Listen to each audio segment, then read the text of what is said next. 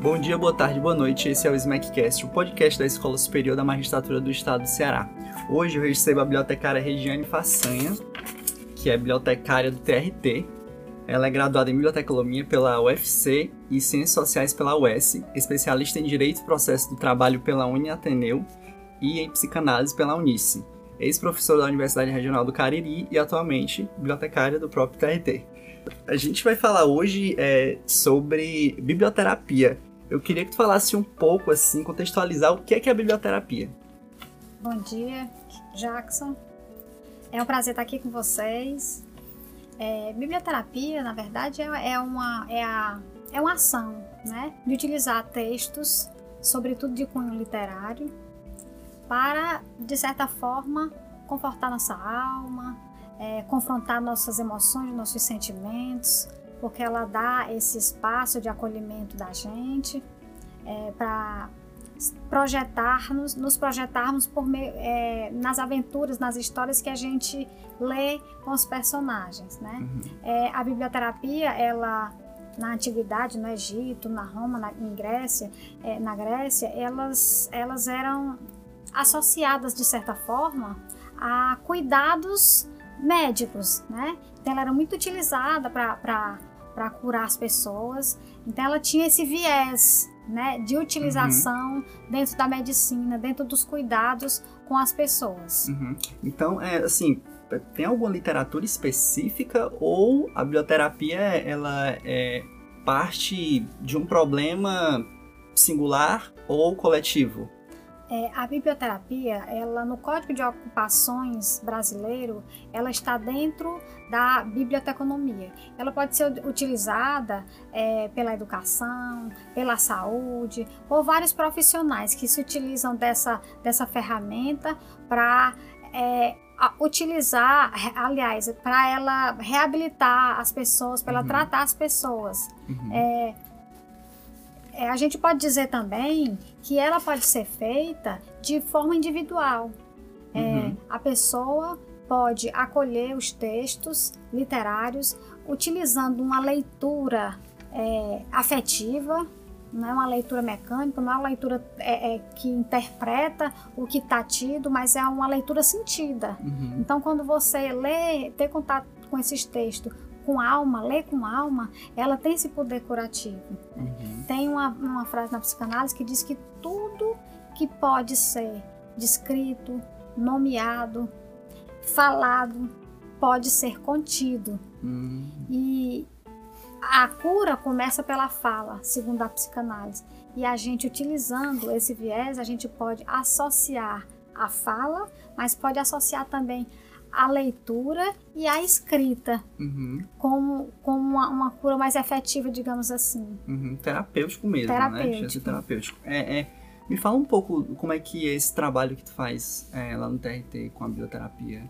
É, a gente está utilizando a literatura como uma forma de não só integrar os servidores, mas como uma forma de, de estimulá-los a lidar com os seus afetos, com as suas emoções, por meio da leitura, né, de, de desses, não só de clássicos, mas de, de autores que revelam a, a nossa alma, porque uhum. a literatura ela tem esse espaço de, de revelação dos nossos sentimentos, das nossas emoções. O autor dialoga conosco. A partir do momento que esse autor dialoga conosco, a gente tem condição de, de nos identificar, de projetar. Então, é, os textos eles servem de certa forma como um espelhamento para nós. Então, a gente se vê no texto e a partir do momento que a gente se vê no texto, a gente não se sente mais só.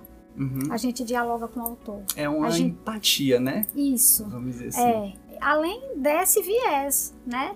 Tá, a partir do momento que a gente lida com, com, com, as vivências daqueles personagens, a gente tem uma possibilidade de desenvolver nossa empatia e de nos tornarmos mais humanos. Ou uhum. seja, a leitura, a leitura ela é, tem um leque de possibilidades curativo, ela também nos, nos desenvolve enquanto ser humano e ela também nos diverte. Sim, né? sim. é um entretenimento também. Desvia o foco das nossas angústias, dos nossos medos, das nossas incertezas, só o próprio ato de ter contato com ela. Uhum. Então a leitura em si ela é terapêutica e ela sendo dirigida por um profissional, os benefícios são ainda maiores. O profissional pode conduzir é, o, o, o paciente ou o assistido, digamos assim, a levá-lo a, a, grandes reflexões que podem levá-lo ao autoconhecimento, ao, ao, confronto com as suas emoções, né? A, a, então ela, ela dá esse, esse, esse espaço uhum.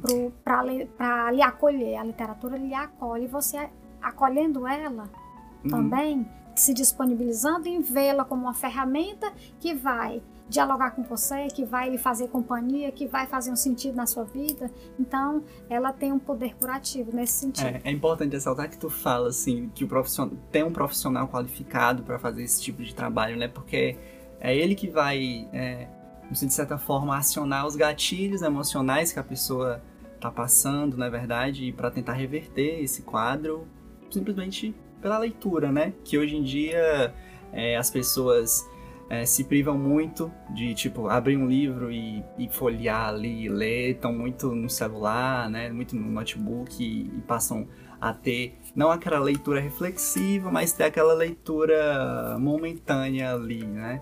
Isso. Então, é importante ressaltar essa questão do profissionalismo. E logo entrando nesse gancho, é o que, é que eu poderia dizer assim? Quais são as características do bibliotecário ou do profissional que vai trabalhar com isso, com essa atividade em si?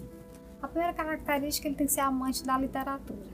Primeira característica, né? Então ele tem que ter um conhecimento profundo de, de literatura, dos autores que, que nos levam a essa possibilidade de reflexão, de contato conosco mesmo, de contato com o mundo que a gente vive. Uhum. Então, primeiro ponto é esse, ele tem que realmente gostar de literatura, conhecer grandes autores, bons textos e, sobretudo, é, ter noção de comportamento humano, de, de, de, das, do, das, das, de todas as nuances da nossa, da nossa psique humana, onde a gente vai fazer esse confronto de texto e necessidade emocional que a pessoa está vivendo. Né? Uhum. Então, é, não é uma mágica.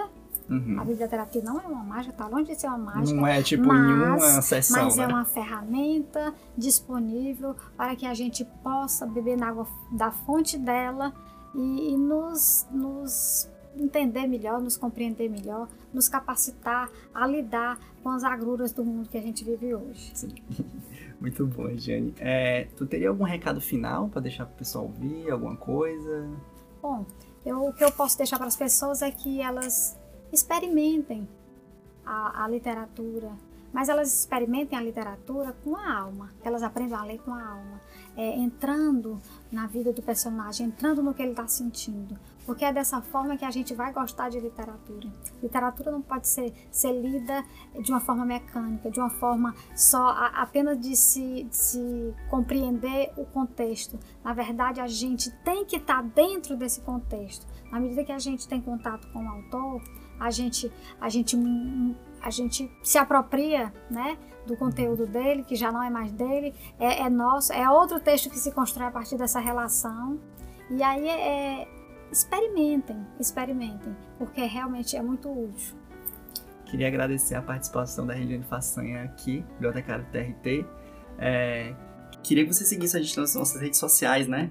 É, SmackTJCE no Instagram, é, Smack pro Facebook e SmackTJCE no YouTube. Lá você pode encontrar cursos, eventos, palestras, seminários e tudo que acontece dentro da escola. É, um abraço a todos e até mais.